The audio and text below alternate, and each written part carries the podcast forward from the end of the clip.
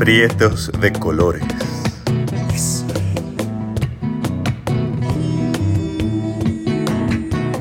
Este es nuestro podcast, en donde las prietas y los prietos tenemos la palabra para hablar de nuestros sentires y pensares, desde nuestras luchas y afectos coloridos.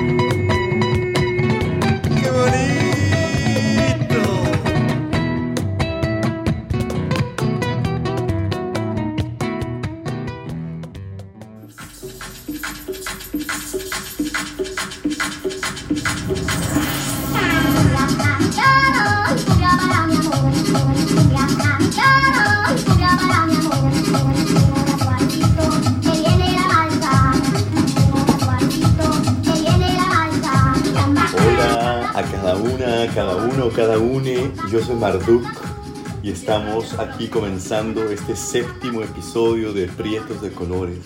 Y para despedir el mes de octubre, que a lo largo del, de- del continente hemos asignado como el mes prieto, el mes marrón, eh, diversos colectivos, diversas agrupaciones y también desde nuestras individualidades eh, hemos querido hacer aún más presente y de manera aún más eh, significativa todas las conmemoraciones de este mes y sobre todo sus reivindicaciones. Y para ello entonces quise conversar con mi amiga Jovan, también conocida eh, en el medio de las redes y de la rumba y de la fiesta como bruja prieta. Ella es una bruja que nos conjura con sus trazos en el papel y nos hechiza con las mezclas que crea desde su consola, pero sobre todo, y también a través de su vida y de su andar, en donde nos conjura sin gran esfuerzo a cuestionarnos lo impuesto, a cuestionar las jaulas en las que quisieron encerrarnos para convencernos que no teníamos acceso al cielo, ni a explorarlo con nuestras propias alas, a nosotros, las y los no humanos, les prietes, les negres, les indies, les disidentes sexuales, aquellas y aquellos que no nos conformamos con una identidad, ni con una expresión, ni nada que nos haya sido impuesto y que violenta nuestras verdaderas naturalezas. Así que vayamos a descubrir algunos de los colores que Jovan tiene para enriquecer nuestras reflexiones prietas.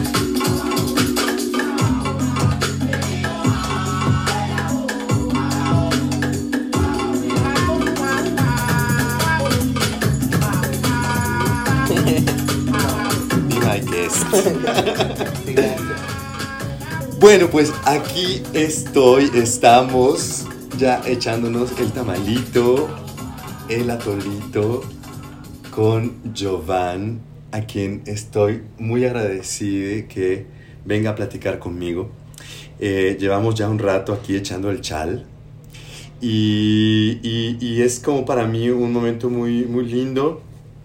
Siempre son momentos muy lindos cuando estamos acá platicando para aprietes de colores, pero eh, me hacía mucha ilusión que vinieras, Joan. Bienvenida. Aquí andamos, gracias.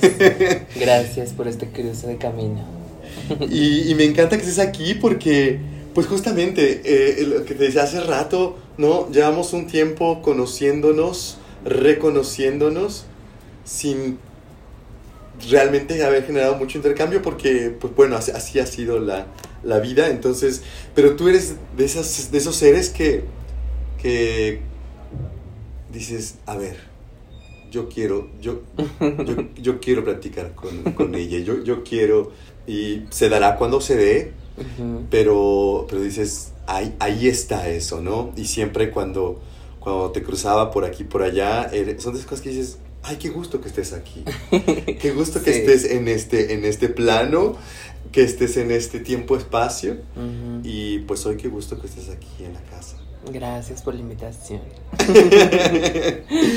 y pues Jovan cuando, para, para justamente hablando de, de identidades y de definirnos, para que la gente sepa, al menos de manera muy superficial, eh, con, quién, con quién estoy ahora, tú eres una mujer periférica para empezar, por muchas razones.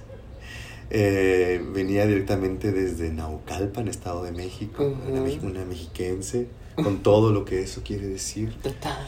Eh, una mujer trans, no binaria, con todo lo que eso quiere decir también. una artista con diferentes vertientes, eh, porque eres artista gráfica. Eh, pero también eres DJ Sí, y también eres una, una mujer que se cuestiona cosas. eh, muchísimo. Sí, con una espiritualidad ahí a flor de piel. Y es. Todo eso para mí es como una, una riqueza grande. Y, y además tu, tu, tu nombre de DJ es Bruja Prieta. Ujú. Y eso también es todo un plan. con todo lo que conlleva. Sí. Dime, a ver, así como para. Bueno, ¿y qué más me está faltando en, así, en esta, en esta Uh. descripción eh, somera? Yo creo que, ajá, lo rico de, de, de, de, de nombrarse como una artista multidisciplinaria, transdisciplinaria, sí tiene que ver con el quehacer, ¿no? El quehacer eh, eh, eh, eterno. Y entre eso, pues también estoy aprendiendo a diseñar Ujú. ropita, intervenir ropa, porque soy fan, fan, fan de la moda desde utilizarla como una herramienta política y de decir, aquí está mi identidad, aquí estoy yo, o sea, me gusta, me gusta también eh, el diseño, el diseño de modas y ahorita le estamos echando ojo a eso, Eh, pero pues en general lo dijiste todo. A ver, yo sé que esas son preguntas como raras porque es como cuando te, te preguntan así con, con- con los tatuajes, ¿no? ¿Y qué quiere decir? Y dices así como, Te explico. ¿te explico? Págame. Así. Págame por explicarte. Entonces te voy a preguntar sobre tu tatuaje, no sobre tu tatuaje, pero sobre tu, Oh. Tu nombre de bruja prieta. A mí me Ajá. encanta, me encanta que te llames así Sí. porque ser bruja es todo un acto en sí revolucionario y político. Ujú. Y evidentemente, como, como lo hemos hablado tantas veces acá, ser priete, prieto, prieta y nombrarse así es un acto Ujú. profundamente político también. Ujú. Entonces, para ti, ¿qué, qué me dices de, de- de- de llamarte así? ¿Qué, ¿Qué significa para ti hoy día, por ejemplo? Porque supongo que esas cosas también van cambiando, ¿no? Sí, total. Yo creo que viene en esta, en esta, en esta transición espiritual, ¿no? En donde me, me hago cargo de a quién rindo tributos. Y, y darte cuenta de, del poder personal, creo que autoconlleva una responsabilidad, ¿no? De, de, de, de guía, de guía y, y de saber qué puedes hacer con ese poder, ¿no? Creo que en la actualidad aún me siento bruja, aún me siento poderosa, porque justamente lo, lo, lo asimilo mucho con la magia o el ritual de la fiesta, ¿sabes? Esto, este, este placer que te decía hace rato, ¿no? Puede llegar a ser muy efímero, puede llegar a ser muy, muy rapaz, puede llegar a ser, no sé, muy rápido, ¿no? Em, en cuanto a en cuanto a eventos o en cuanto a noches, ¿no? Porque normalmente es estar en la noche tocando, ¿no? En mi caso, ¿no? Hay gente que toca en las tardes o lo que sea, pero en mi caso sí es sí es estar en la noche y habitar la noche y estar con sus pros y sus contras que conlleva estar viviendo la noche. Y creo que parte de esto también tiene que ver con la magia que se desarrolla dentro de esos mismos espacios, ¿no? O la misma música que, que voy seleccionando, ¿no? Y creo que mm, también parte de esto tiene que ver con la selección de música, ¿no? Porque normalmente como, como comunidad LGBT estamos muy acostumbrados a, escuchar cierto tipo de música, ¿no? Súper impuesto, ¿no? Esta, esta onda de, es que todo es pop, ¿no? O ahora todo es reggaetón. Y, y creo que vamos un poquito más allá, ¿no? Como, como, como identidades, ¿no? Creo que eh, seleccionar música que justamente se está haciendo en, en, en, no sé, música sudaca, música afro, creo que hay, hay muchísimo, muchísimo de qué hablar, ¿no? En cuanto a, a ese tipo de selección de música. Y, y pues parte de eso también, o sea, la prieta, el prieto, le priete, ¿no? Como celebrarnos, celebrarnos y gozarnos y abrazarnos y sudarnos porque es bien necesario, porque ese placer se nos ha arrebatado, históricamente se nos ha arrebatado el hecho de sentirnos bien con nuestros cuerpos, con nuestras cuerpas, ¿no? Y, y creo que engloba muchas cosas, ¿no? El hecho de nombrarme bruja y prieta. Porque sí está esta onda de, de, la bruja, ¿no? De, de, de, la que cambia, la que, la que muta, la que domina los, los elementos. Es, es, es a donde quiero llegar, ¿no? A donde estoy llegando. Porque es, es darte cuenta, ¿no? De que también el territorio y el espacio nos, nos merece, nos merece y merecemos ese espacio y merecemos esa visibilidad, ¿no? Y, ajá, porque históricamente se nos han negado muchísimos espacios, muchísimos espacios. Y creo que llegar a la fiesta y, y, y, y empotrarte y decir, pues ahora me van a escuchar, ahora me toca que, que ustedes me escuchen. Porque me, me, ha pasado muchas veces, y justo en, justo en fiestas, justo en, en espacios seguros, entre comillas, me han, me han tocado así como gente que me buquea como de que es que no puedes estar tocando eso y estoy tocando dembow, estoy tocando reggaetón y es como pues es que es lo que toco y toda la vida lo he tocado siendo DJ pues y y sí es reclamar esos espacios, ¿no? Reclamar eh, el goce y, y creo que, que es bien, bien, bien necesario actualmente, ¿no? Porque, porque, ¿por qué no? ¿Por qué no? Me encanta eso de sudarnos entre prietos y prietas. ¿sabes? Sí. Es, es, es, una imagen muy bonita, muy eh, exorcizante también, ¿no? Tal cual. Eh, realmente esos espacios en, en, los que justamente eh, la, la, colonización, ¿no? La, el colonizar el que llevas dentro sale al menos durante ese espacio. Uh -huh. Es decir, sale, se, se escapa, se fuga uh -huh. y da espacio a tu corporalidad, a tu corporalidad prieta, a tu corporalidad, a tu deseo, uh -huh. a tus múltiples identidades. Y es, es, es, es, una imagen muy bonita. Y creo yo que cuando, hablando de esta magia que hace, tú cuando, cuando, cuando estás uh, produciendo esta música, creándola ahí, mezclándola, uh, en cierto modo, eres un poco como, como una titiritera, ¿no? Que, que, que, que, está ahí diciendo a la gente qué va a bailar, cuándo lo va a bailar, uh eh, qué música va a llevar a la otra y entonces en qué mood va a entrar la gente, ¿no? Bellísimo. Hay como una cosa de flautista de Hamelin que, sí. es muy bonita. eh, y, pero también la magia creo que la haces con tu arte gráfico. Yo, bueno, viendo tu, tu trabajo uh, recientemente para refrescarme de lo, de lo que haces para esta entrevista y veo lo que cuentas, lo que creas ahí y también haces magia ahí, también exorcizas ahí y no nada más a ti misma, sino a, a, a nuestros pensamientos, a, a, nuestros sentires, ¿no? O sea, uno ve tu arte y, y, y no se queda como, ah, bueno, qué bonito, y, que sigue. No, no, no, definitivamente algo o te mueve o te seduce o te incomoda o uh -huh. te y finalmente eso es lo que queremos hacer con el arte no claro.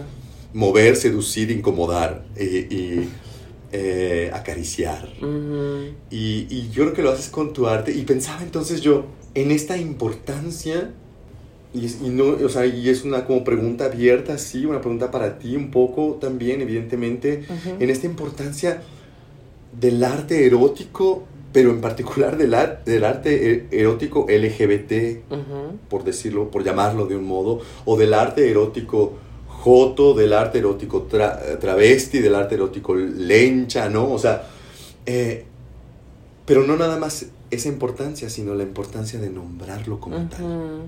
Porque sabes que hay algunos artistas eh, que entran dentro de este paraguas LGBT que no les interesa o les incomoda o sus razones tendrán para no nombrarse como tal, ¿no? Uh -huh. y, y, yo soy de la idea que necesitamos nombrarlo, porque necesitamos nombrarnos. Sí, por ahí dicen que lo que no se nombra no existe, dicen, dicen. Yo creo que sí, también justo con el arte o con la ilustración, diseño, pintura, o sea, con lo que yo puedo llegar a hacer, creo que también ha sido muy, justo lo que decías, como esa búsqueda identitaria, ¿no? O sea, las múltiples identidades que nos atraviesan como mexicanes, como banda negra, como banda prieta, como... Ajá, porque hay una ruptura histórica, ¿no? De, de, de acuerparnos o de autorreconocernos. Y, y, y muy en mi caso, por ejemplo, yo empecé ilustrando moda. Porque te digo, la moda para mí siempre ha sido como wow, ¿no? Pero en este, en este devenir fashionista, sí hubo como un cuestionamiento, ¿no? Porque a mí me encantaba, me encanta, ¿no? La, la, la, la moda de los noventas, ochentas, setentas. Pero sí ver cuerpos hegemónicos blancos, delgados, pálidos, anoréxicos. O sea, llegar a un punto en donde no te ves representada, representada sí me hizo un clic, ¿no? Sí es como de que, pues es que yo no me estoy dibujando, o sea, yo no me estoy viendo en lo que estoy plasmando, yo no estoy dibujando el color que tengo de piel en lo que estoy haciendo, o sea, y fue ese clic que fue como, ok, lo que se está haciendo no, no se está encaminando por donde tú quieres ir, ¿no? Y, ajá, y en esta búsqueda identitaria, me encuentro con, con un montón de artistas maricas, lenchas, trans, no binarias que te abren el tercer ojo, te abren el tercer ojo y es como de que, ah, ok, tengo, tengo un cuerpo divino, tengo una cuerpa peluda, tengo vulva, tengo pene, tengo tetas, o sea, reencontrarte con tu corporalidad es delicioso, es delicioso y es, y creo que es... Mm, algo que yo reflejo en lo que hago a la hora de dibujar o cositas así, siempre lo veo ahí, ¿no? Ahora, ahora que ya tengo esta, esta concepción corporal o esta, esta, este autorreconocimiento que en algún punto no tenía, porque si era como, ajá, como ver como lo que haces como estás cuando estás en la escuela. O sea, que, que te hacen pintar o, o, o, o, dibujar una cuerpa pues que no tiene ni siquiera las mismas proporciones tuyas, ¿no? O sea, es como, ¿a dónde va esto? ¿No? O sea, algo tan sencillo como hacerte un autorretrato, ¿no? Verte al espejo y decir, güey, tengo mi nariz así, tengo tantos lunares, tengo más vello corporal de este lado, o tengo una teta más grande que la otra. O sea, llegar a ese punto es, es creo, la clave de, de, de todo esto, ¿no? De donde donde yo empiezo a crear desde mis ojos, desde mis propias manos, desde mi propia espiritualidad, desde decir, puedo escandalizar a alguien, el pensamiento de alguien, o quebrar algo en el, en el pensamiento de alguien como yo misma lo hice en mi camino, ¿no? A la hora de representar una cuerpa, o a las amigas, o no sé, un beso, una acogida, o sea, representar ese tipo de cosas que pueden llegar a ser muy mm, escandalosas para el ojo cis hetero blanco, creo que es, es, es una herramienta increíble, es una herramienta, digámosle, violenta desde esta parte, ¿no? De decir, pues es que aquí estamos y siempre hemos estado aquí, simplemente que no se nos ha representado tal cual porque no no tenemos las herramientas, desafortunadamente, del autoconocimiento. No tenemos, mm, digamos, no somos capaces de valorar nuestro propio poder y nuestra propia magia. Porque siempre le digo a la gente, no hay magia más pura que la que tú puedes llegar a ser. Y, y parte de esto pues también va de la mano con, con la brujería, ¿no? Con el darte cuenta de lo capaz que puedes llegar a ser, ¿no? A la hora de accionar. Y, y, creo que lo mismo pasa con, con todo lo que hago, ¿no? O sea, la gráfica, la música. O sea, a mí no me gustaría y no me gusta encontrarme con un DJ o una DJ que no sabe mezclar o su selección de música para mí no me transmite nada. Es como, no estoy divirtiéndome, no la estoy pasando bien, no lo estoy gozando. ¿Qué hago aquí? ¿Sabes? O lo mismo, ¿no? En un museo de arte europeo, colonial, que a mí ya no me transmite nada actualmente. Es como, no lo necesito, no es mi camino. Punto. Y, parte de también activar eh, desde la gráfica como, digamos, una activista, que estoy muy peleada también con el, el, término activista en cuanto a en cuanto a posicionarte activista, ¿no? Porque creo que es necesario, es necesario en la actualidad, ¿no? Posicionarte en, donde no hay, no hay, digamos, políticas públicas que, que, que, nos convengan como disidencias, ¿no? Que nos, que nos lleven por un camino más limpio, más tranquilo, ¿no? Pero sí hay gente que se cuelga de eso y es como de que, oh, soy la activista que México espera. Y es como de, güey, vives en la Condesa, güey, vives en la Roma, o sea, vete, vete a otros lugares a ser activista, o sea. activista en Instagram. Creo, creo, que justamente es algo que, y estoy totalmente de acuerdo contigo, nombrarse activista es así como, dices, wow, qué ánimo de, atreverse a nombrarse así, cuando en realidad no mucha gente que hace tanto por tantas personas que jamás le vendría a la mente llamarse de ese modo, ¿no? Simplemente uno lo que hace es hacer comunidad, esas personas hacen comunidad, que ayudan a sus pares. Eh, eh, pero lo que sí creo que algo que me gusta de todo esto que tú haces y de muchas otras personas, artistas o no, que admiro, es que son seres políticos, en donde todo lo que hacen es un acto político. Claro. O sea, para empezar, tú, tú, tú, tu estar en la calle es un acto político, ¿no? Tu representación, la representación de otras corporalidades en tus dibujos, ¿no? Eh, es un acto político y esta manera en que no tienes, desde, es así como yo lo leo al menos, en que no te censuras, y no hablo de lo erótico, nada más, sino no te censuras para hablar de lo que yo así lo leo, insisto, de esta dualidad entre rabia y ternura. ¿No? Tú, para mí tu arte está profundamente marcado por rabia y ternura, al mismo tiempo más Ay, mire. Me está mostrando su tatuaje que dice rabia.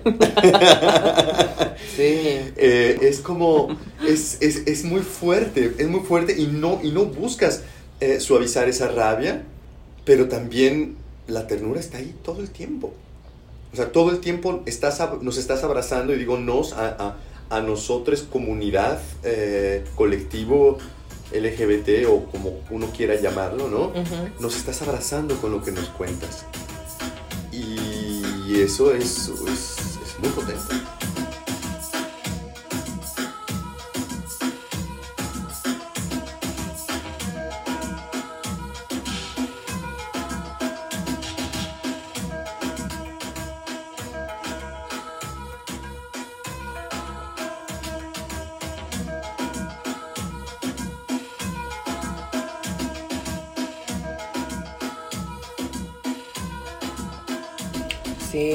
La mañana pensaba mucho como qué espacios habito y qué hago dentro de esos espacios, ¿no? Y, ajá, justo más allá de, autonombrarme activista em, o, o, esta batuta como de icono de la comunidad LGBT, creo que también tiene que ver con, con este espejo, estos espejos que uno encuentra en, su, en el camino, en la vida. O sea, yo siempre, siempre, siempre, siempre me estoy reflejando con mis amigas, con mi novia y, y, y con la gente que, que, que, me cruzo todo el tiempo. O sea, sea mi vecina, sea mi, mi abuela. Siempre, siempre me reflejo con, con, con ellos, ellas, con ellas.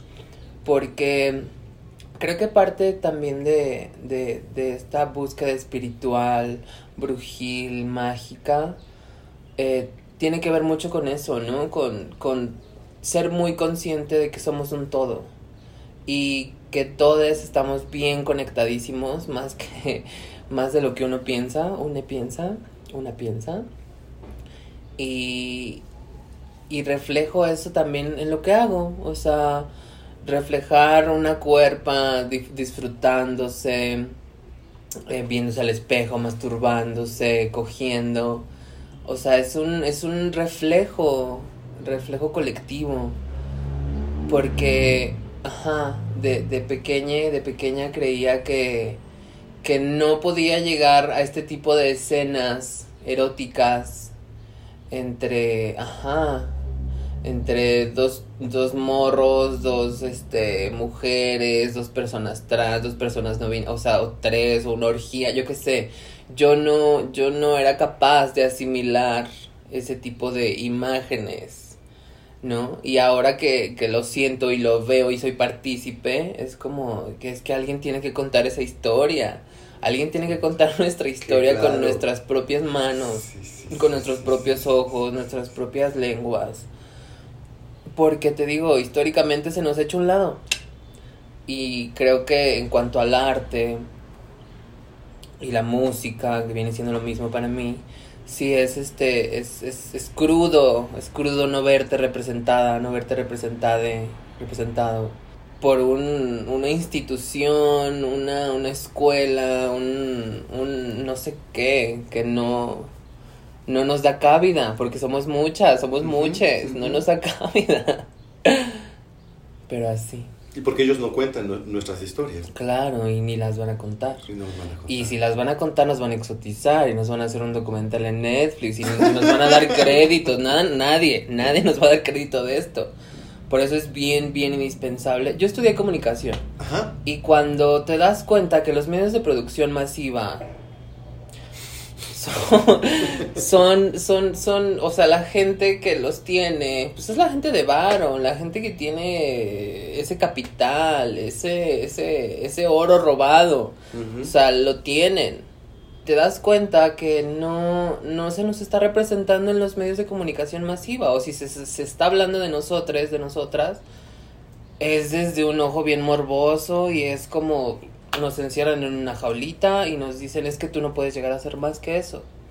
Es lo mismo que te decía hace ratito, la identidad puede llegar a ser algo bien bien crudo o bien limitante, ¿no? Como como personas trans o personas no binarias o personas de la comunidad, ¿no? Te puedes cerrar o delimitar a, a, a, hasta coexistir o hasta coger, no sé, es es fuerte, pero siempre hay que nombrarnos totalmente, siempre hay que nombrarnos, siempre hay que hacernos visibles, ¿no? Desde esta parte donde no tenemos la mano en, los medios de producción masiva, porque no se quiere, no, no hay cabida, no hay cabida para nuestras cuerpos ahí. Y porque a lo mejor no queremos formar parte de ese sistema tampoco.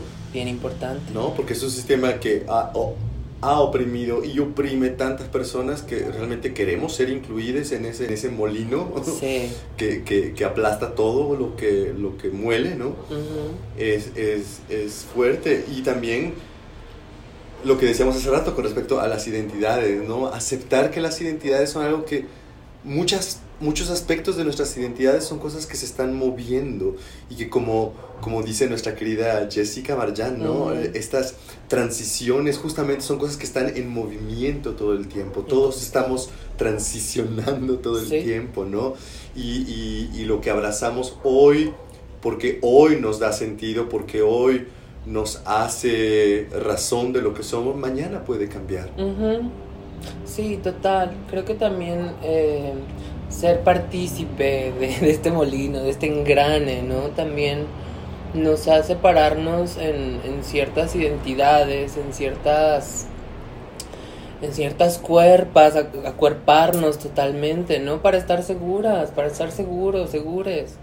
Porque allá afuera está brutal, está brutal, se, se está acabando con nuestras vidas, con nuestras cuerpas, con nuestro placer, nuestra felicidad, o sea, partimos desde ahí, o sea, el hecho de que se nos está dictando qué es placentero para nosotros, ¿no? Y qué no, y es como, a ver, ¿por dónde va esto, no? O sea, sí tener esa conciencia de, de, y esta, esta autonomía de, de decir, es que esto sí me gusta y esto no me gusta, ¿no? Tan sencillo como elegir qué vas a comer pero hay a veces que ni tenemos que comer, o sea, es, es duro, es duro, es duro ser partícipe de todo esto que llamamos sociedad o, comunidad o, hasta humano, yo qué sé, ¿no? Eh, pero pues el devenir, el devenir y el transitar eterno. Sí, es, es, es, es, y será una lucha constante, pero, pero es muy bonito, eh, volviendo a, la representación, este tipo de asumir la representación como tú lo haces y como tantos otros artistas lo hacen también, porque finalmente yo siempre pienso en que uno no sabe el poder que su arte tiene eh, eh, y como estas ondas de agua, ¿no? Van y tocan a tantas otras personas y pueden tocar a otros adultos como nosotros que están que tienen quizás medios de apoyo menos fuertes que, que, los nuestros, o adolescentes, o infancias, que al ver lo que nos cuentas, ¿no? Encuentran un remanso, encuentran un decir, no estoy sole y, otras realidades son posibles a las que me cuentan en casa o en la escuela o en, la fábrica o en, la oficina, ¿no? Total. Y, para hablar de esta cuestión, regresando, a, regresando a, lo de las identidades y quizá tocando cuestiones que son un poco personales, pero hablando de este binarismo de género, ¿no? Y pensando, para situar un poquito a, las personas... Uh, cisgénero que nos escuchan y que quizás no han, no han tenido necesidad u oportunidad de plantearse estas cosas, ¿no?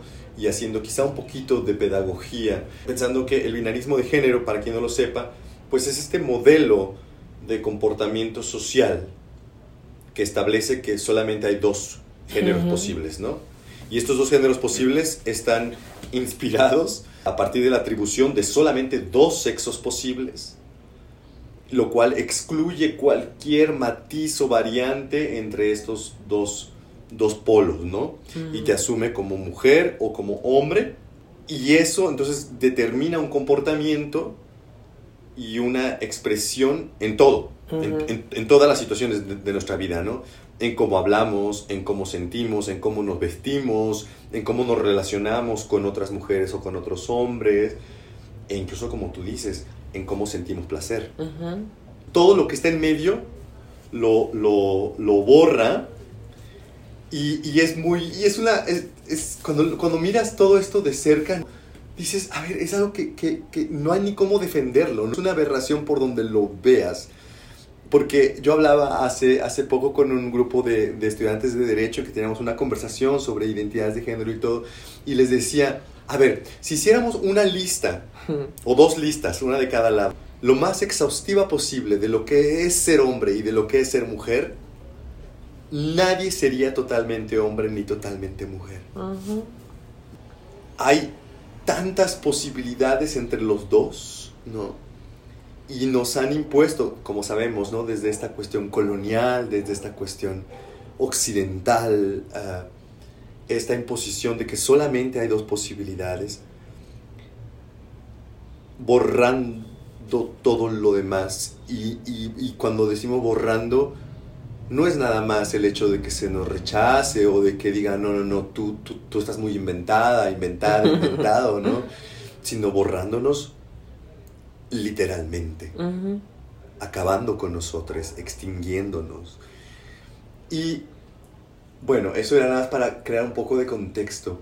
Pero cuando se es una persona trans, ya de por sí, cuando se es una persona trans, ¿no? Hay, es una lucha contra el viento, ¿no? una lucha que, que, la mayor parte de nosotros no, no, no podemos dimensionar, ¿no? Podemos simpatizar, podemos abrazar, pero no podemos dimensionar. Sin embargo, en, la cuestión trans está muy impregnada de este binarismo de género, ¿no? y, es muy comprensible y es, bueno, ¿no? Es, es lo que es. Pero yo me pregunto, cuando, cuando eres una persona trans, pero además te asumes y te vives como una persona trans no binaria, todavía es meterle más especies al caldo, ¿no? a lo que estás cocinando. Y eso trae, me imagino, otras riquezas, otras, otras bellezas, pero también otras problemáticas y otras luchas y, y, otros demonios eh, externos e internos. Sí, creo que eh, el devenir trans, marica,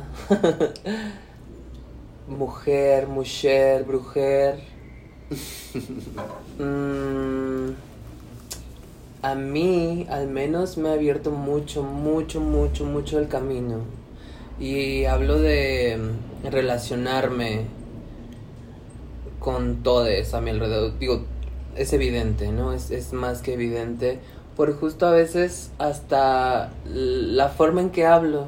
Mm. O sea, mi timbre de voz, cuando voy a espacios públicos o este tipo de instituciones y digo, hola, buenos días, buenas tardes, buenas noches, y es como me echan el ojo y así como que te barren y... Claro. Y eso ha sido siempre, eso ha sido siempre toda mi divina perra vida. Así ha sido siempre. Desde que tengo conciencia, mi voz ha sido chillona, digamos afeminada, digámosle pues algo diferente, ¿no? A lo que a lo que se tiene como como ese pensar de que debe de ser una voz masculino, yo qué sé, ¿no? Pero justo cuando me pienso trans a los 8, 9, 10 años. Es como, wow, o sea, pudieron haberme sacado de la escuela, me pudieron haber violentado, se me violentó en algún punto, pero son cosas que decides bloquear, ¿no? Por... Sobrevivencia. Sí, pero justo el, el, el, el- el devenir trans, no binaria, también tiene que ver mucho con, con justo esta, esta capacidad, ¿no? De, de, de decir cómo me voy a percibir yo misma ahora, en este, en este preciso instante del mundo y la tierra, y cómo mañana va a ser, ¿no? O sea, justo tiene que ver con algo que no es estático, que no es, no es dar algo por hecho. ¿no? Y en cuanto a todo, en cuanto a todo, en cuanto a tus... eh, regreso a esa raíz del placer, ¿no? En cuanto a decir, no, es que a mí no me gustan los camarones porque nunca me han gustado los camarones. Sin embargo, nunca has probado los camarones los pruebas y divino regalo de Yemaya. O sea, Sí. no, o sea, ves a dónde voy. O sea, creo que esa parte de negarnos como como seres digamos identitarios, como seres mágicos, como seres este no sé, no sé cómo nombrarlo, pero infinitos, pues, venga. El hecho de el hecho de darnos y abrirnos a más caminos lo hace más placentero, lo hace más ¿cómo decir? Es que a mí ya no me van a contar. Yo tengo que vivirlo. ¿Sabes? O sea, y, y, y pensarte desde ese trans no binarismo femenino, porque ahora yo, yo, me, yo asumo toda esta feminidad que siempre estuvo ahí Claro. y en algún punto la negaba, la hipernegaba, la hipernegaba. Una vez una amiga mía, un besote, Jacqueline, me decía, ay, ¿tú alguna vez eh, te visterías de mujer? Y yo en la secundaria como de que, ay, no. ¿Qué te pasa? ¿Qué te pasa? Yo Sí. solo soy gay, masculina. claro. ¿Sabes cómo? Claro, claro. Pero pues una, une se cierra muchísimo por toda esta onda machista. Por toda esta onda impuesta de decir es que tú como varón no... Te cierras, te cierras, te cierras muchísimo. O yo en algún punto me cerraba mucho porque no lo abrazaba, no lo asumía. Y es algo que he trabajado años en terapia, ¿sabes? Años. Y a la fecha, para mí es ahora magnífico, magnífico. Y empotrarme y decir, aquí estoy, Sí. soporta, la que soporte, dicen las dragas, ¿no? Y, y más allá de soportarnos, es abrazarnos, abrazarnos como identidades, abrazarnos como hermanas, hermanes. Y obviamente no, no esta onda familiar patriarcal de que, ay, los hermanos y ay, toda la vida. No, los No. hermanos nos agarramos del chongo Claro. y lo hablamos y, y salimos adelante por hablar las cosas, como pasa.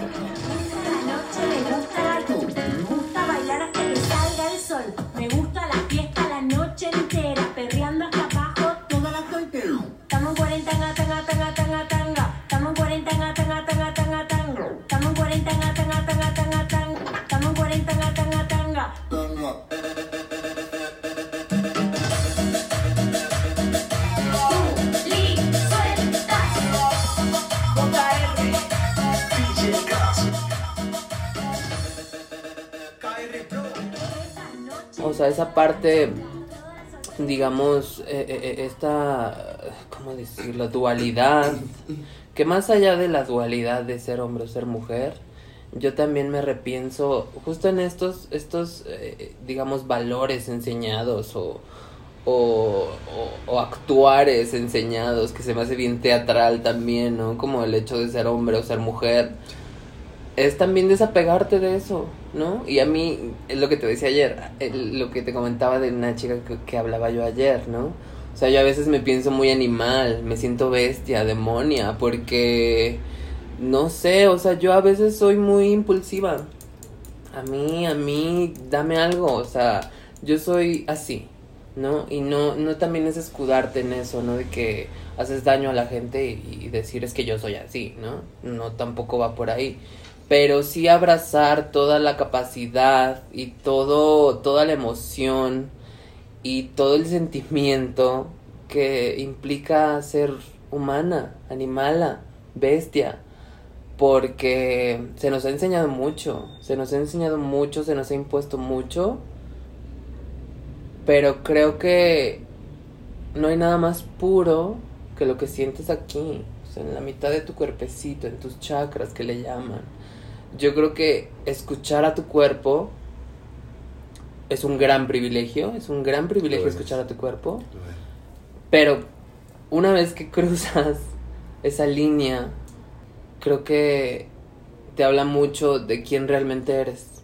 O sea, qué estás conectada, conectada y creo que te, te, te, lleva por un camino más terrenal, más también espiritual totalmente, porque es medir tu terreno, medir tu capacidad, medir eh, hasta dónde puedes tú dar, hasta dónde puedes llegar. Y, y es un devenir, es una transformación 24/7, todos los días, verte al espejo y por ejemplo, a mí en algún punto yo tenía bigote, pero cuando tenía bigote para mí era mm, el bigote, divina el bigote, lo que sea. Y ahora veo fotos mías con bigote y es como de que no mames quién era esa persona. Te lo juro. O sea, una disforia. Pero en su momento se gozó, se vivió y, ahí estuvimos, ¿no? Pero ahora a mí, a mí ahora, Jovan, la persona que soy ahora, sí me da mucha disforia verme con, bigote, ¿no? Y esa lucha constante de que es que no hay mujeres barbudas o no hay mujeres Claro que lo hay, mi propia abuela tiene bigote, tiene barba. mi propia familia es, es velluda, o sea, mi hermana, las piernas peludísimas, mi abuela lavar, o sea, es también esta idea colonial, ¿no? De qué es ser mujer, ¿no? O qué es ser hombre.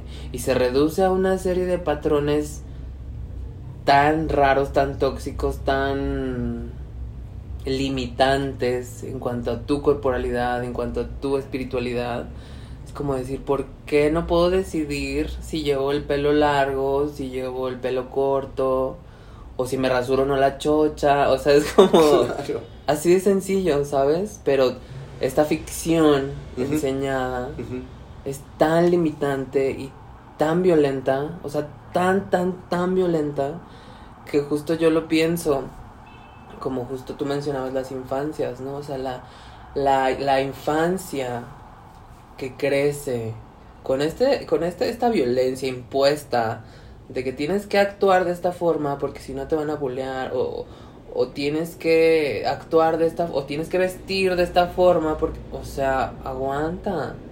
O sea, es un cerebro nuevo que si tú le dices existe esto, esto y esto y esto, se va a respetar por sentido común por sentido común, que el sentido común es muy animal también, o sea, decir, estoy respetando a esta persona que está a mi alrededor, ¿no?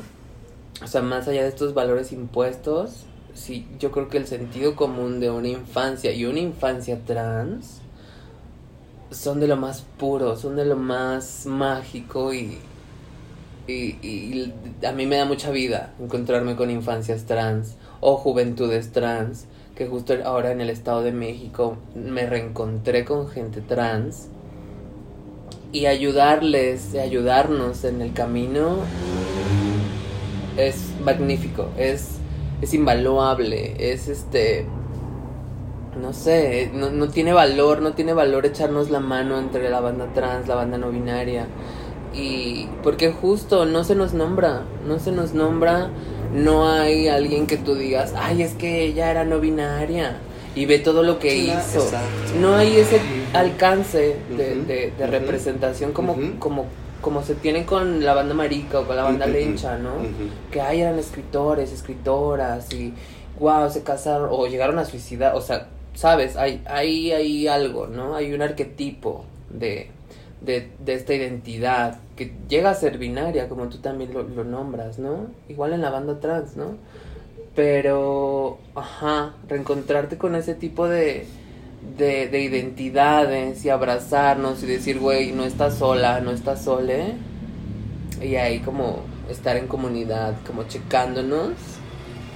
Creo que eh, es también un, un, trabajo que se tiene que hacer de alguna u otra forma porque porque ahí estamos, ahí estamos y tenernos que vernos a los ojos y reconocernos y aplaudirnos la existencia, porque nadie va a venir a aplaudírnosla, nadie va a venir a decirnos, qué bueno que hoy te levantaste a desayunar, qué bueno que, o sea, ajá, eso, eso algo tan sencillo como de, hoy sí la lograste, o sea, ser ese, ser ese apoyo, porque muchas veces como como banda trans merecemos, merecemos ese apoyo, merecemos un círculo de, de comunidad, merecemos, merecemos estar al pendiente de nosotras, de nosotres, porque es necesario, es bien, bien necesario, ¿no? Y más actualmente con, con, con tanta visibilidad que hay a nuestro alrededor ahorita, ¿no? En cuanto a, en cuanto a medios, ¿no? En cuanto a historias, que sí estamos ahí, acá están las mushes, por allá hay este, otras identidades, pero creo que estar en contacto carnal, territorial, espiritual, es bien necesario ahorita. O sea, porque estamos expuestas, expuestas, ¿no? Al ojo, al ojo público, al de decir, ah, es que ella es trans. Oh, él es trans, ¿no? Y fetichizarnos y y no sé, yo ahora lo veo mucho con, con todo este, este medio de producción, ¿no? Lo que viene siendo acá la moda en México, ¿no? De, de rentarnos prácticamente a, a, las pasarelas, rentarnos a los covers de, de revistas, de, de una entrevista, de... Sí, venga, qué delicioso, qué bello, ¿no? Pero vamos un poco más allá de eso también, ¿no? Es lo que tú decías, no todos queremos pertenecer a este molino, a este engranaje que está mega oxidado, que está podrido, si quieres verlo de alguna forma, porque no son nuestros espacios, no son, no son nuestros espacios y no son nuestros, digamos, la manera que quisiéramos percibirnos por allá. Hay algunas que sí, ¿no? Hay algunas que, dale, venga, es dinero, es plata, pero digo, comer es comer, comida es comida, pero ir un poquito más allá de eso también, ¿no? Es como decía una amiga mía, draga, travesti, ella no es draga, la, la, la Dolores, la bacha. La Dolores, un beso la Dolores. Me decía, es que no todo el drag es político. Claro. Tú puedes ser bonita y lo que sea, y ya, venga, esa es tu manera de serlo, ¿no? Igual con, con, las identidades trans y no binarias, la comunidad LGBT, si yo me quiero casar, yo quiero adoptar, yo quiero ser política, yo, o sea, venga. Pero creo que como identidades disidentes no se debe de perder una mecha, un, un, un conducto, una raíz, que venimos a quebrar esto venimos a, ser molestas, venimos a alzar la voz en la cena familiar, venimos a, a, joder todo lo que se nos está aventando en la cara. Porque es violento, vuelvo a repetirlo, es mega violento salir de la matriz, salir de la, o sea, salir de ahí que te digan es que tú eres hombre, es que tú eres mujer. O sea, entonces de qué se trata? o sea, es bien violento. y, ser consciente de ese, de ese, ¿cómo decirlo? Porque es un problema. Ser consciente de ese gran problema, creo que nos va a costar, nos está costando mucho, pero hay muchísima información. Hay muchísima información, hay muchísimos eh, eh, eh, hay muchísimas lenguas que escuchar, muchísimo que leer, muchísimo que compartir para ir un paso más allá, un paso adelante de todo esto, ¿no? Que se nos quiere imponer, ¿no? Cómo vivir, cómo respirar, cómo vestir,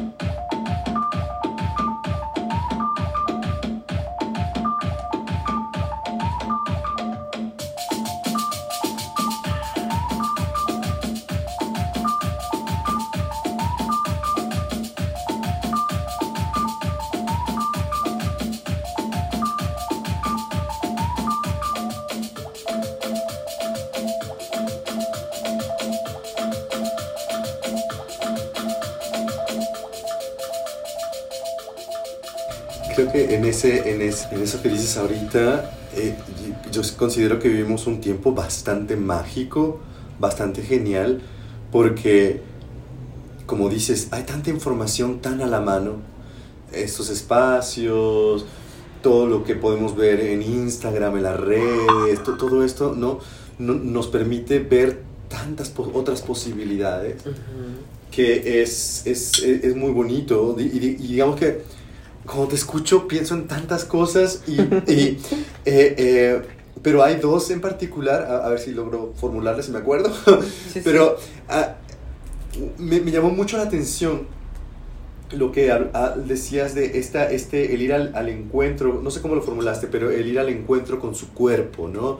Y que eso es, un privilegio. Sí. Eh, y son de estos privilegios, creo yo, que se vuelven casi responsabilidades, ¿no? Cuando tenemos el privilegio de poder vernos, mirarnos, abrazarnos y, que formamos parte de toda esta disidencia, de, estas otras corporalidades, de estos otros sentires, tenemos la responsabilidad casi de, abrazar eso y, de ir al encuentro de nosotros mismos. Porque, pues yo siempre pienso en, les ancestres. en, les ancestres, eh, tanto ancestres de, identidad, como de orientación sexual, como de color, ellos dejaron la piel ahí para que nosotros, nosotras vivamos lo que estamos viviendo hoy día, ¿no? Con toda la inseguridad en la que vivimos, pero también con toda la libertad y con todo el placer en, en, el que vivimos ahora, ¿no? Y entonces es como, pues, la estafeta está en, nuestras manos ahora. ¿Y qué estamos haciendo, no? Para, pues para nosotros mismos, para nuestra comunidad, pero para quienes, para los pequeñitos que vienen, que vienen después, ¿no? Y para hacerles el terreno un poquito, el camino un poquito más llano. Y también pienso en cómo, cuando hablabas de, de, de, estas corporalidades y cómo definirse como animal o y esta provocación, eh, quizá irreverencia, no lo sé. Me hace pensar en esto que a menudo mi amigo Wackel dice eh, sobre la, la, Wackel maravillosa. Un beso. Sobre lo no humano, sobre que nosotros somos las, los apestades, eh, los animales, los no humanos, desde siempre. Mm. Y, digo nosotros, prietos, negros, indios, asiáticos, eh, árabes, pero también trans, jotos, no binarios, ¿no? No hay nada nuevo bajo el sol, siempre hemos estado acá. Pero desde muchísimos siglos atrás en este continente hemos sido lo no humano. y, y, abrazar el hecho que somos no humanos, porque ahí se nos puso, es un, nos da mucho poder, porque finalmente no queremos ser humanos. si, ser humano es, es, ser eso, eso de lo cual estamos huyendo, pues entonces mejor ponernos del lado de, los animales, ¿no? Nos, ha venido total, bien, Total, Creo que también tiene que ver con esta, esta construcción, ¿no? De, por ejemplo, la ola feminista, ¿no? Que en algún punto negaba a las mujeres negras, negaba a las mujeres, negaba esa parte tan divina tan ancestral, ¿no? Y si partimos desde ahí, o sea, las corporalidades negadas, apestadas, como tú dices, sí, sí, hemos resistido muchísimo, muchísimo. Hay una herida, hay una herida que, que nos ha estado costando mucho tiempo sanar, ¿no? Esta, este quiebre identitario, como, como maricas, como banda eh, negra, o sea, todo esto, todo esto, todo esto, porque, ajá, se nos enseña que no somos dignas, no somos dignos, no somos dignas de comer en una casa, o sea, desde ahí no somos dignas de bañar, o sea, ¿sabes? O sea, es como es bien duro, es bien duro toparte con pared y decir, ¿en dónde estoy parada? ¿En dónde en dónde qué herramientas tengo yo, ¿no? Para para construir y adueñarme de esta identidad. Sin embargo, parte de, este proceso mm, donde mutamos muchísimo, encontramos como, como esta parte, digo, yo, yo soy muy, muy, muy de, de, de esta onda de nombrarme bestia, nombrarme hasta diosa, necesito tributo, ¿sabes? O sea, llegué a ese punto de mi historia en donde me reconozco como una puta diosa. Porque si no lo hago yo, nadie lo va a hacer, ¿no? Y como cualquier diosa, necesito tributos, necesito esto, esto y esto y esto, necesito comer, necesito vivir, necesito vestir lo mejor que esté en, mis manos, ¿sabes? Pero llegar a ese punto es romper con un montón de cosas que me enseñaron en el camino. O sea, romper con es que tú no te puedes parar así, es que tú no puedes hablar así, es que no puedes, no puedes ir a ese lugar porque no te vistes de la misma forma, es que tú no puedes bailar. O sea, toda esa, esa negación sí, sí es un rechazo, pero al mismo tiempo es como de que, a ver, si no es mi espacio, no puedo estar ahí, entonces ¿en qué lugares puedo estar? ¿O qué lugares puedo yo gestar para estar con la gente que merezco como una diosa? y no hablo de esta diosa que le sirven porque, venga, sí pues, pero no, no como, no, no, no en el, en el aspecto jerárquico, ¿no? Sino en el reconocer este poder de gestar y, y, y, y, de construir, pero al mismo tiempo desaprender, desaprender un buen de cosas. Porque, ajá, como tú dices, ¿no? O sea, si esto que nos están enseñando le llaman hombre, le llaman mujer, le llaman ser humano, pues es que yo no quepo, yo no quepo dentro de lo que ustedes me están enseñando, ¿no? Dentro de la academia, dentro de la escuela, dentro de los espacios seguros, entre comillas, dentro de la misma teoría queer, dentro de la misma teoría feminista, o sea, yo no quepo en sus espacios. Pero está bien duro porque a veces no tenemos como las mismas herramientas de conocimiento y es como de que, ouch, estoy perdida, perdida, ¿y a dónde voy, no? Y no nada más de conocimiento, sino de, de espacios, o sea, las mismas eh, posibilidades materiales que son una realidad, ¿no? ¿Dónde me voy a reunir? Sí, sí. ¿Dónde me voy a guarecer? Es bien crudo, es bien crudo el hecho de, de hacerte de un espacio, ¿no? la teoría feminista nos enseñó, ¿no? Que una mujer necesita de su propio cuarto.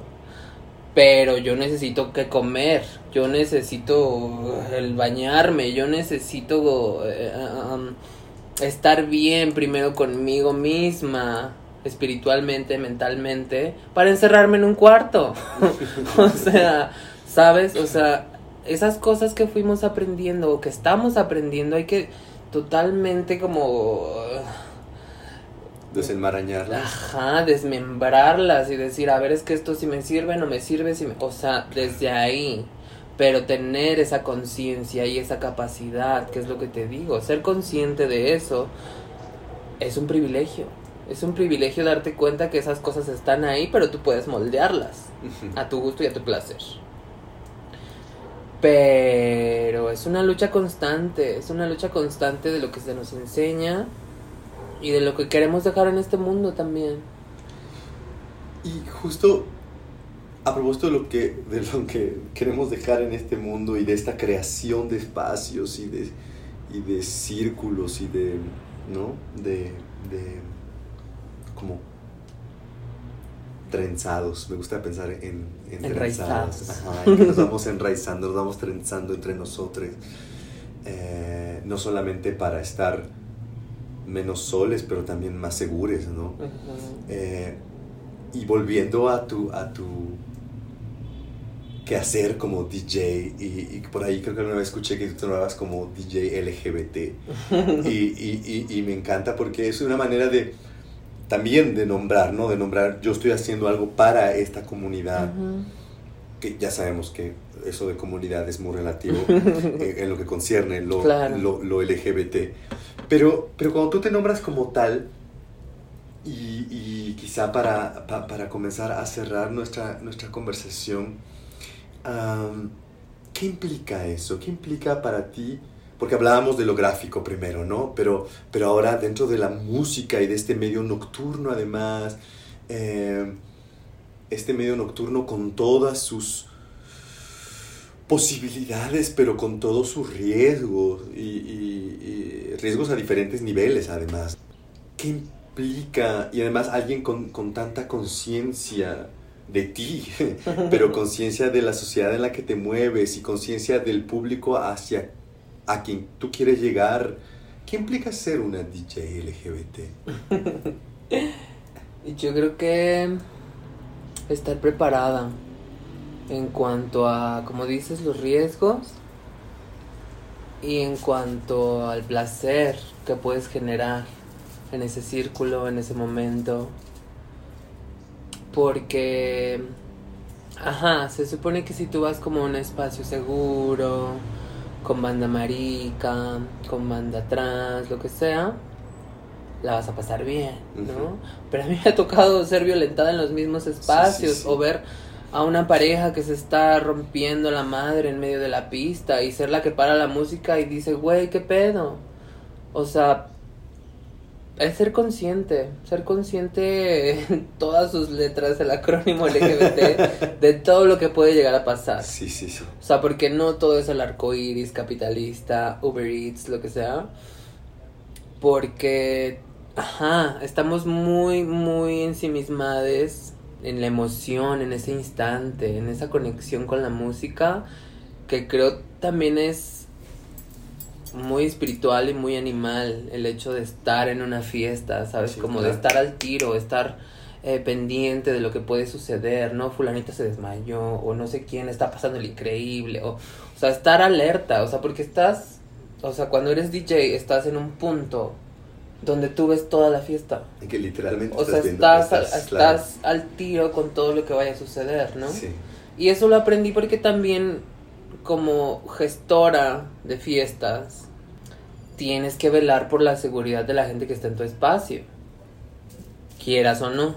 Mucha gente, mucha gente lo niega, pero tienes que estar en constante visión, en constante conexión con la gente que asista a tu fiesta, ¿no?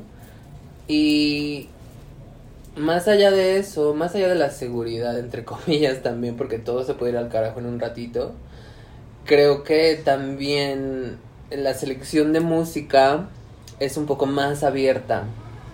A más allá como, no sé, una fiesta hetero o, o lo que pueda suscitarse como una fiesta normal.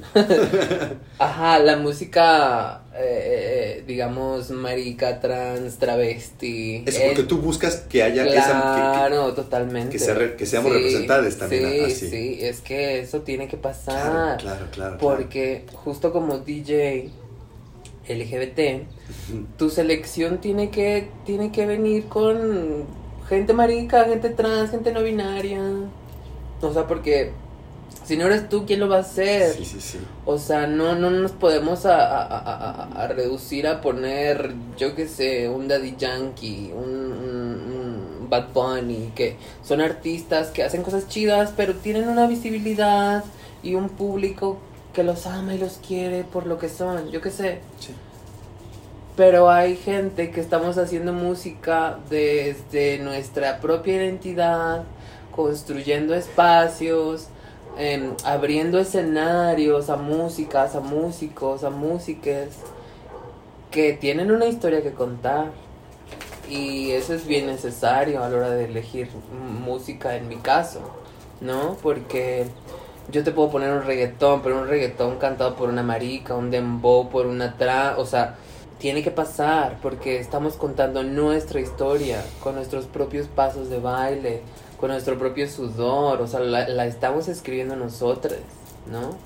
Y, y en, ese, en ese punto, reencontrarnos en la fiesta, reencontrarnos en la visibilidad, en el placer, o sea, yo te digo que recaigo siempre en el placer, es, es invaluable, es algo que no, no, no, no puedo, no puedo nombrarlo, no puedo nombrarlo porque es un, un, un, ritual con tanta gente y con tanta emoción y que, creo que es bien necesario.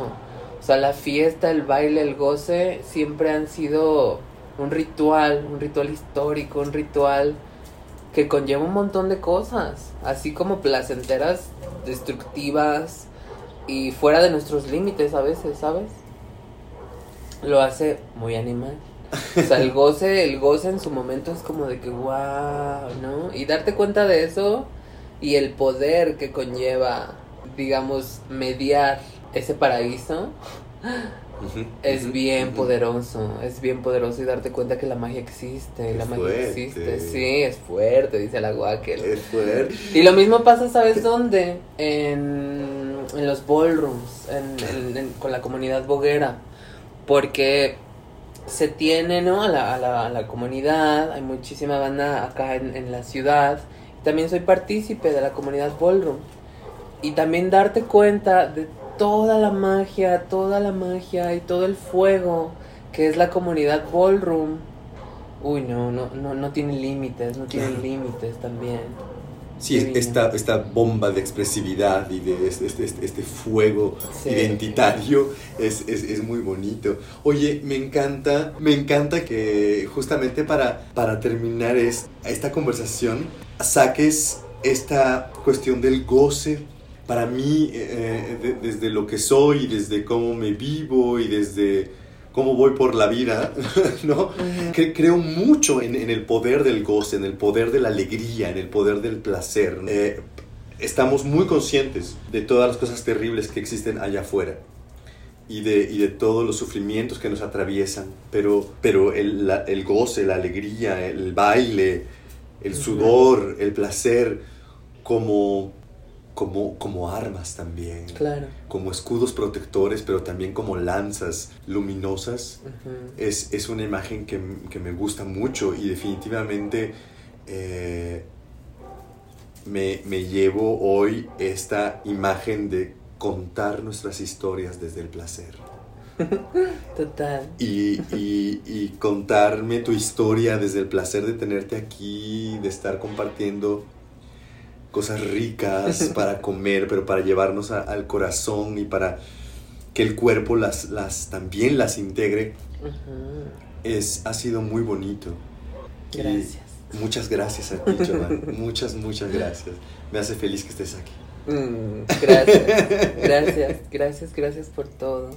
Y creo que es bien, bien necesario este tipo de, de escuchas, de este tipo de, para mí es bien terapéutico, es bien terapéutico compartir historias, ¿no? De justo, pues banda de la disidencia, ¿no? Banda que en algún punto también pertenece a esta comunidad, ¿no? Y, creo, creo fervientemente que, que no hay nada más rico que contar nuestra propia historia.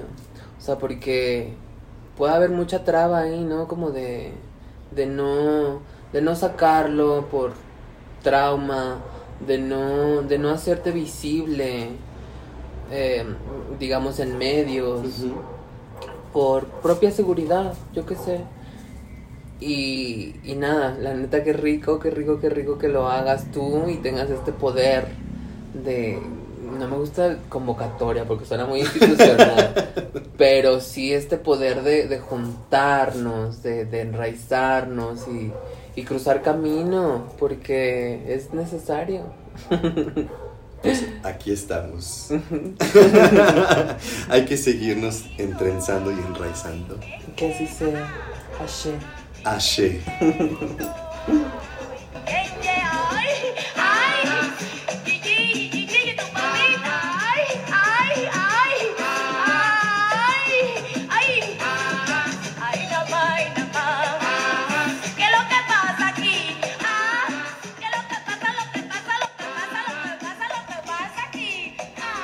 gente linda, pues no me queda mucho más que decir después de todo lo que hemos nos hemos compartido hoy por acá, sino simplemente reforzar esas palabras de seguir contando nuestras historias desde el placer, seguirlas contando, seguirnos contando a nosotros mismos desde el goce y desde la expansión que nos da este goce.